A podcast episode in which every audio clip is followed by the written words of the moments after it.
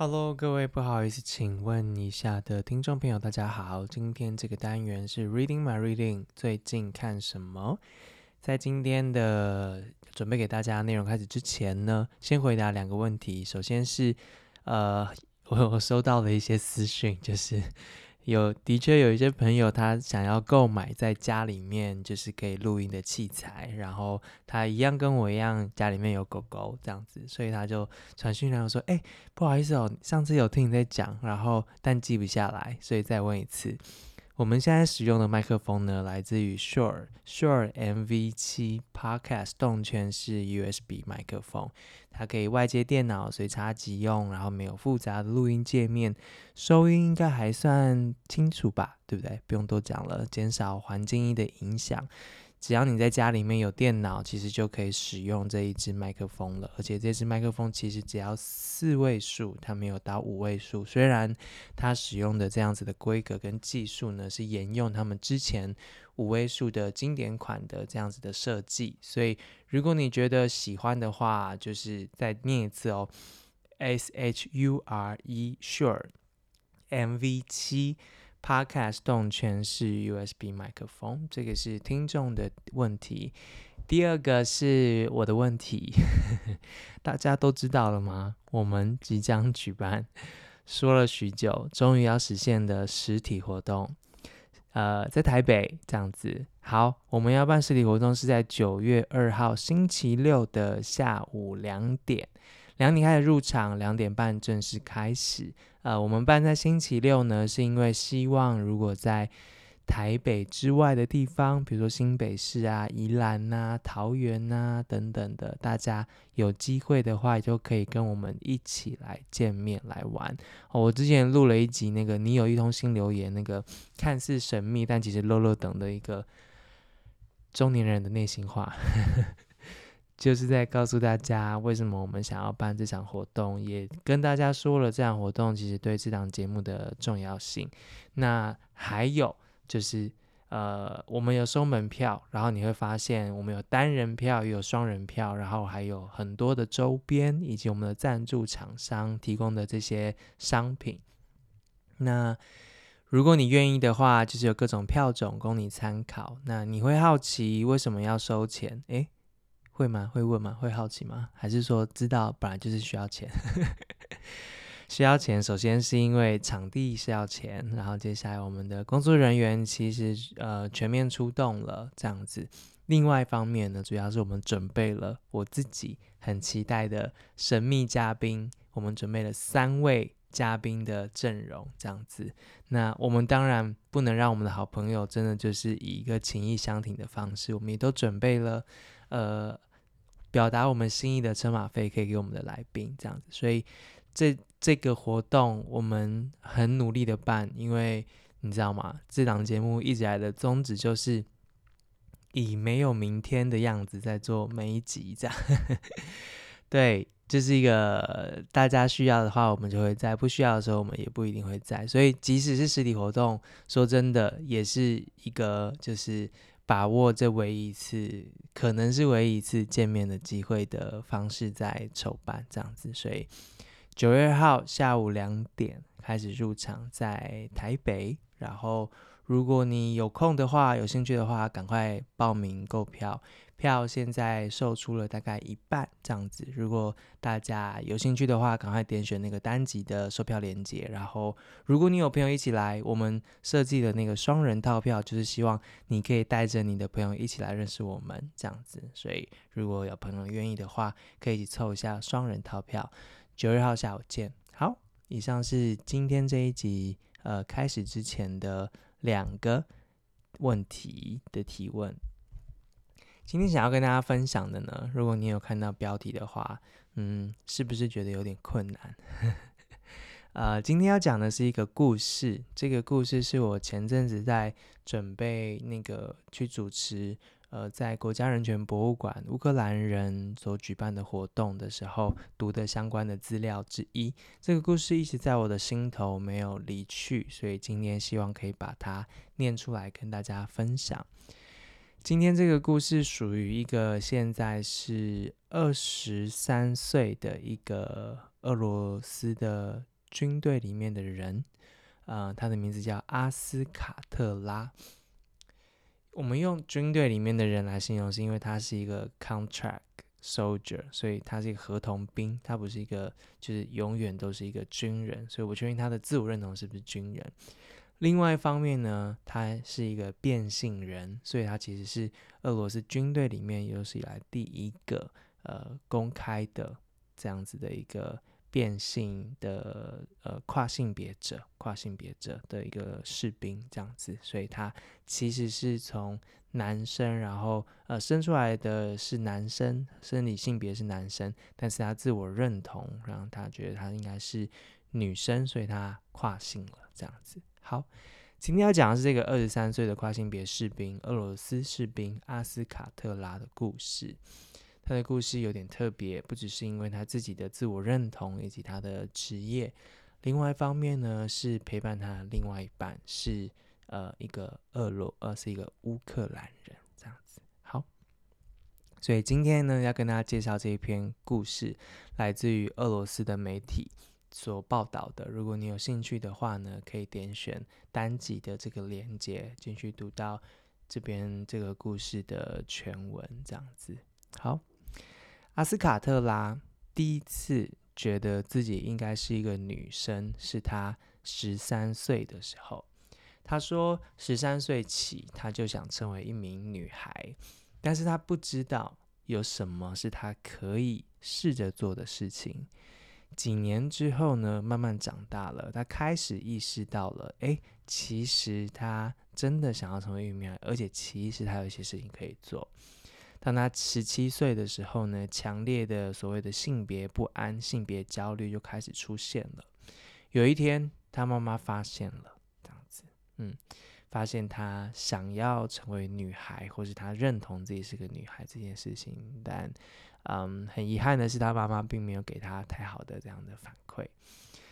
同时呢，其实他当时候的家庭的组成呢，已经是一个继父的状态了。所以妈妈带着他，然后有第二次的婚姻。所以妈妈跟他说：“你不要对你的继父说任何一句关于这件事情的话，这样子，否则我就把你踢出去。”这是他的妈妈告诉他的话。这是他十七岁的时候，算是出柜吧的的这个过程，然后听到的这个反应。所以，当他越来越大的时候，这个一方面是他的性别的不安、性别的焦虑，另外一方面是他得到了来自于自己的母亲清楚的讯号，说：如果你要这样做，如果你被别人知道你打算这样做，你就会被踢出这个家里面。在这样的情况之下呢，阿斯卡特拉做了一个决定，就是，嗯，他是生理男性嘛，所以他必须去服义务兵役。他并不只是服了义务兵役。二零一九年呢，他决定签了签了那个留在军队里面的这份合约。因为在台湾大家都知道啦，就是签了就是留下来嘛，从义务役变成呃全职军人、职业军人这样子。但是对阿斯卡特拉这件事情呢，签这个合约代表的是，这是他可以逃离父母的唯一一个办法。他说。他们本来就不接受我真正的样子，这样子。同时，他也看见了，当时候军方在招募这些士兵的时候，就承诺了必须会提供这些给士兵们体面的工资，也会给他们居住的地方。所以他内心就想着，哦，这样子我就会搬离到另外一个城市，而且这样子呢，我还可以多赚一点钱，可以负担得起激素。就是如果你要进行跨性别的话，你需要打一些荷尔蒙啊等等的这样子。只是招募的时候说的话很漂亮啦，只是他真正成为军人之后呢，发现这些工资其连他的基本的生活费都不够了，这样子。同时，他也发现军队这个环境让自己的性别不安只是更加的加剧。然后他每天在那个军队里面都感受到性别这件事情，然后他必须符合同才的眼光嘛，所以。呃，让他其实非常非常的痛苦。最后，阿斯卡特拉选择用他那个微薄的这个薪水呢，就去选择了在外面重新找一套公寓，不用就是军队里面付的这个宿舍。然后想要在下班之后呢，有机会离开这些人。这样子，他说他在自己的地方呢，就可以就是按照自己想要的样子生活，然后让他内心的那个冲突感稍稍的有一点消失，然后感受到一点快乐。所以他说他从基地回到家里面的时候呢，他会。他说他会等了几分钟之后再开始照镜子。他说他讨厌从镜子里面看到他的样子，直到呢他开始穿上他真的喜欢的衣服，然后化妆，让自己变成了自己心目中所认同的那个那个样态，这样子。所以这是他，嗯嗯，为了离家，然后进入签了合约之后，二零一九年签了合约之后，开始在军中服役遇到的一系列的问题。还有问题就是，他虽然有钱，但这个钱并不够多，所以呢，他当他真的选择自己去开始打这些服用激素或是打荷尔蒙之后，他的这个钱其实并不能够让他的医生帮助他找到真正合适的这些药物，所以他最后服用的这些药物呢，其实导致了他的心脏跟血压的问题，所以他还有高血压的一个。呃，镜头，所以他头会开始痛啊，然后烦躁不安啊，等等的，而且觉得自己好像会有生命危险这样子，所以他就是嗯，身体不舒服嘛，所以在军队里面就会去看部队里面的医生，这样他做了心电图啊，等等的，但没想到就是嗯，军医看到了他身体上面的这个转变，所以直接记下了他乳腺增大。这件事情，然后还希望大家去看他内分泌科，然后让让他医生知道，这是一个嗯，你听到这边就会知道，其实，在军中呢，就是。阿斯卡特拉他并没有让大家知道他是一个跨性别者，直到他因为身体不舒服，所以去做了心电图，然后这位医生看到了他的身体，然后发现有乳腺增大，因为服用这些激素所产生的身体上面的变化，他才开始算是被发现，就是诶，他的身体好像出了一些变化，而且跟大家不一样。那他接下来还有更多机会是暴露了自己的这个认同，像是。嗯，他说，因为在在那边，大家的呃使用的通讯软体是 Telegram 这样子，所以在 Telegram 上面呢，其实阿斯卡特拉他很他他没有分就是私人跟工作的账号这样子，所以呃没有想到呢，他不小心的就在跟他的同袍通讯的时候，透露出了自己就是账户的更多的资讯，然后他的同袍们就去。发现她就是外貌作为一个女性的这些照片，这样子。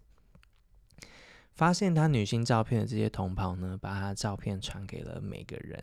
然后接下来发生的事情就是，阿斯卡特拉被锁在一个房间里面。然后他们的军官告诉他说：“你有两个选择，一个是你删删除他们，另外一个是你变成一个残废，这样子。”十五分钟被关在那里面，要做出这个决定，这样子。阿斯卡特拉他删除了所有的照片，也删除了他自己所有的社交媒体上面的账号。即使如此，他的同胞们并没有放过他。他们在早上在出操的时候呢，会骚扰他，会羞辱他。然后所有人都对他说，不想要跟他这样子的一个同性恋一起服役，然后而且告诉他说，你不配活下去这样子。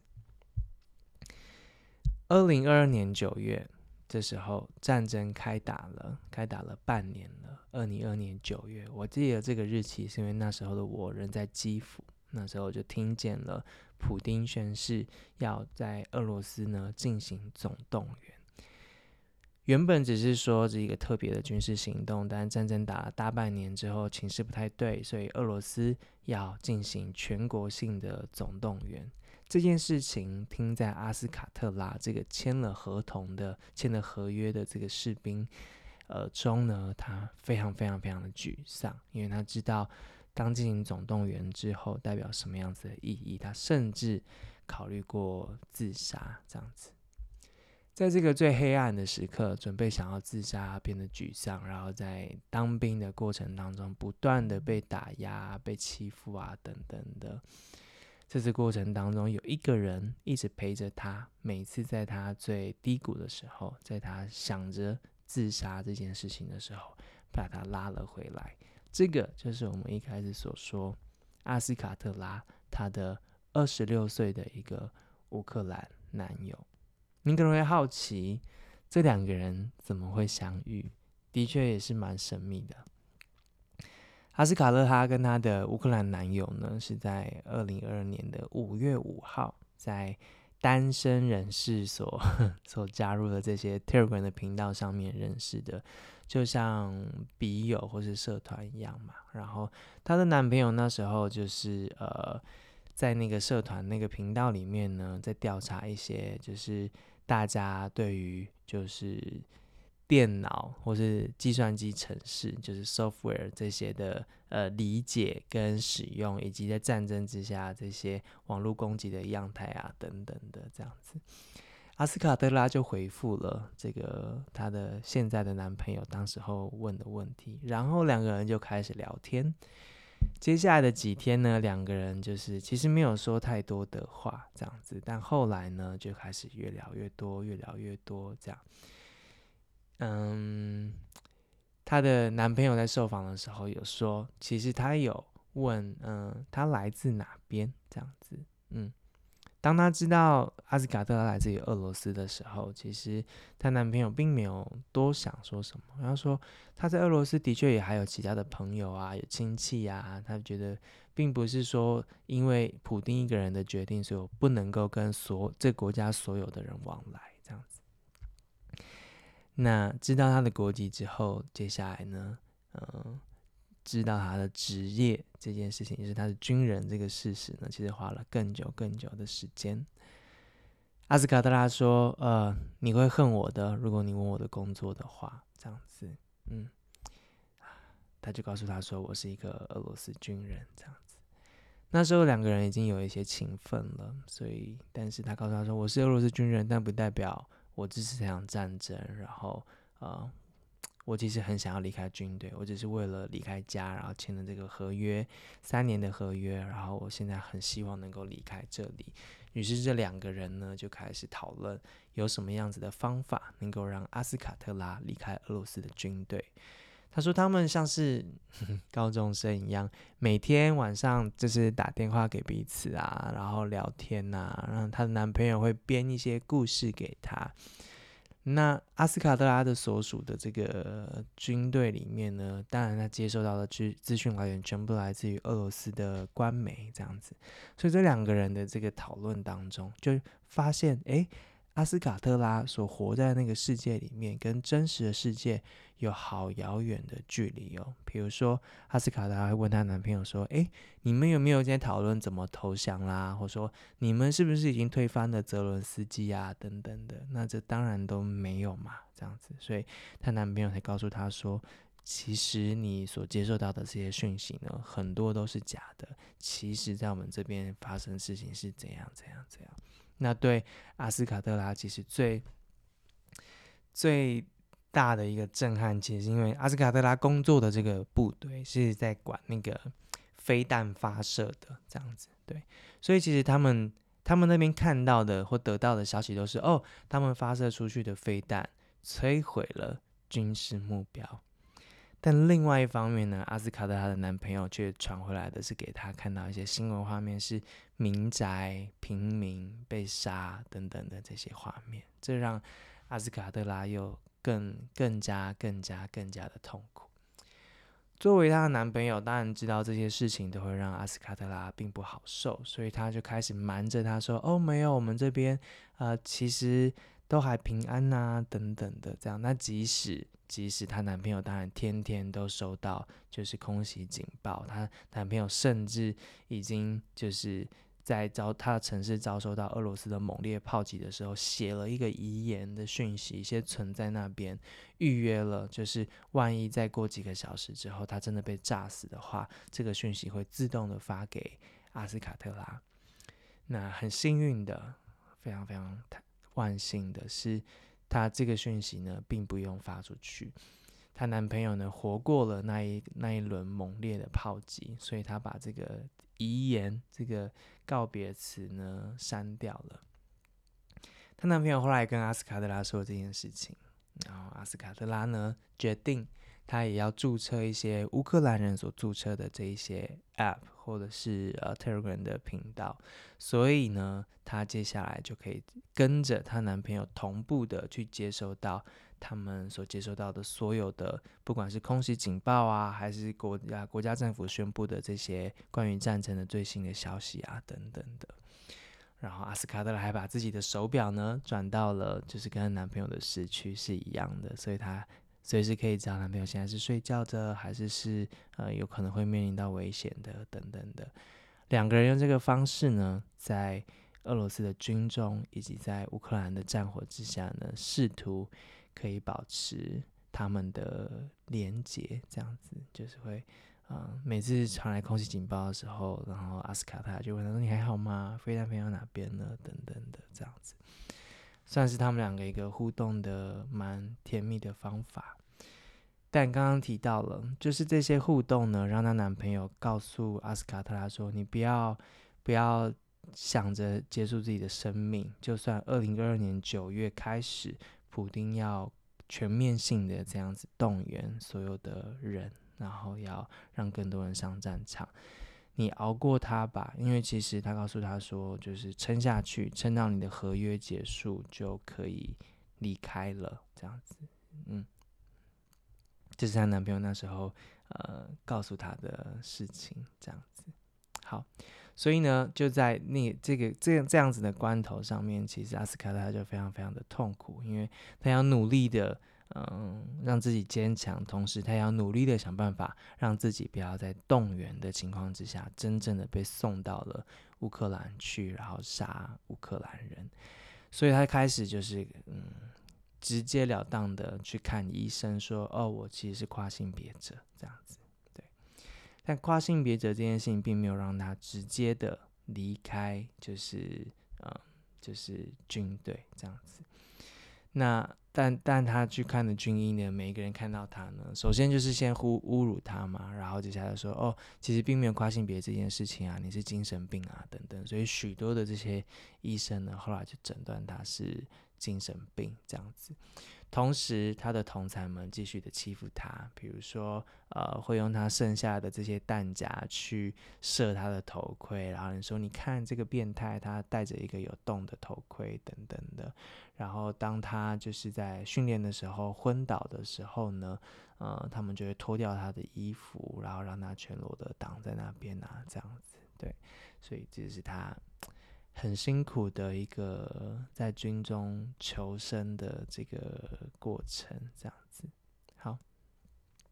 记者采访到他的时候，是他已经被诊断，然后被送到医院去了。就是，他是说他活在一个就是满是就是因为战争所以受伤，然后被送回来这些有强大的创伤症候群的这些正在嗯。医疗他的身体的这些军人之中，那同样的在那样病房里面呢，阿斯卡特拉其实时不时就受到要有人要强暴他的这样的威胁啊。那当然这些辱骂、打骂这些都是他的日常这样子。阿斯卡特拉最后能够求救的，就是他的家人，他的妈妈。他的妈妈跟他说：“嗯，我。”不管你做了最后怎么做，总之不要让我在电视上面看到你这样子。我不想要看到我的我的小孩，然后嗯，因为因为不想要打仗，所以被拍下来了，而且他的借口还是他是一个跨性别者，然后他被诊断为神经病。总之，你不要让我在电视上面看到你。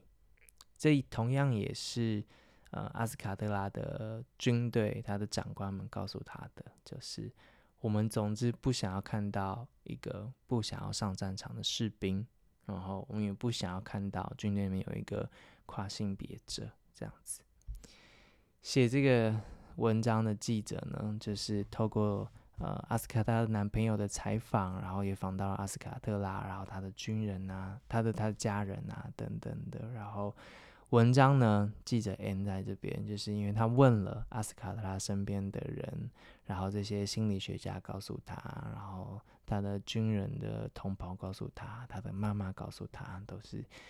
希望他不要被看见，不要出现在新闻上，不要在全国面前让他们难堪，这样子，他们害怕电视上面会出现一个试图出渊的女孩，嗯，对他们来说。那个女孩出现了，仿佛就是比接收到她的死讯更可怕。这样子，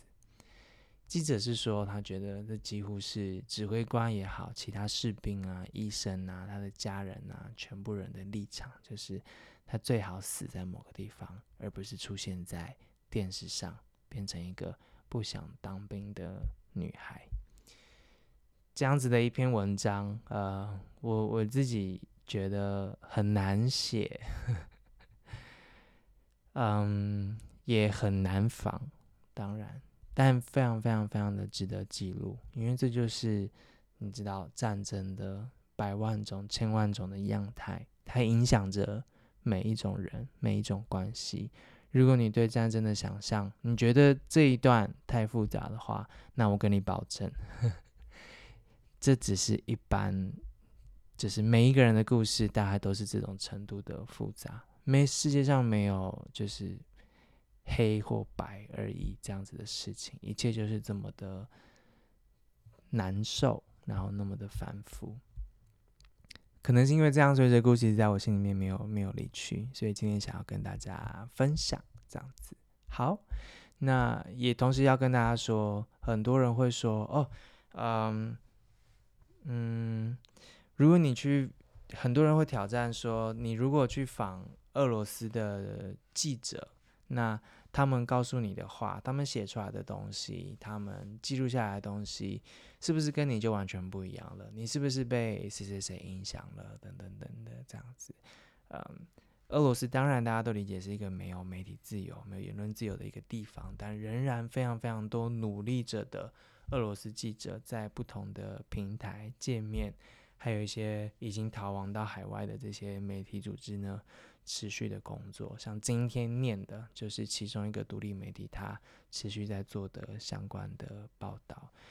推荐给大家。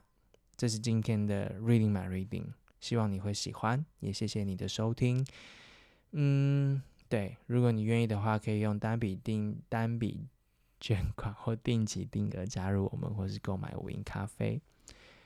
啊、呃，就现在来说，如果你想要支持我们，或告诉我们你们想要跟我们说的话的话，我真的诚恳的邀请你，九月二号下午两点半来到台北湿地这个场地的地下室跟我们相见。因为那一天除了三个现场录音的 podcast 我们的来宾之外呢，最后保留了一段时间给我们的听众们，大家有什么问题想要问？或是有什么话想跟我们说呢？那就是你们的时间。好，先这样喽。已经八月中了，暑假快结束了，夏天快结束了，真的真的太热了。希望大家都好，早日相见，拜拜。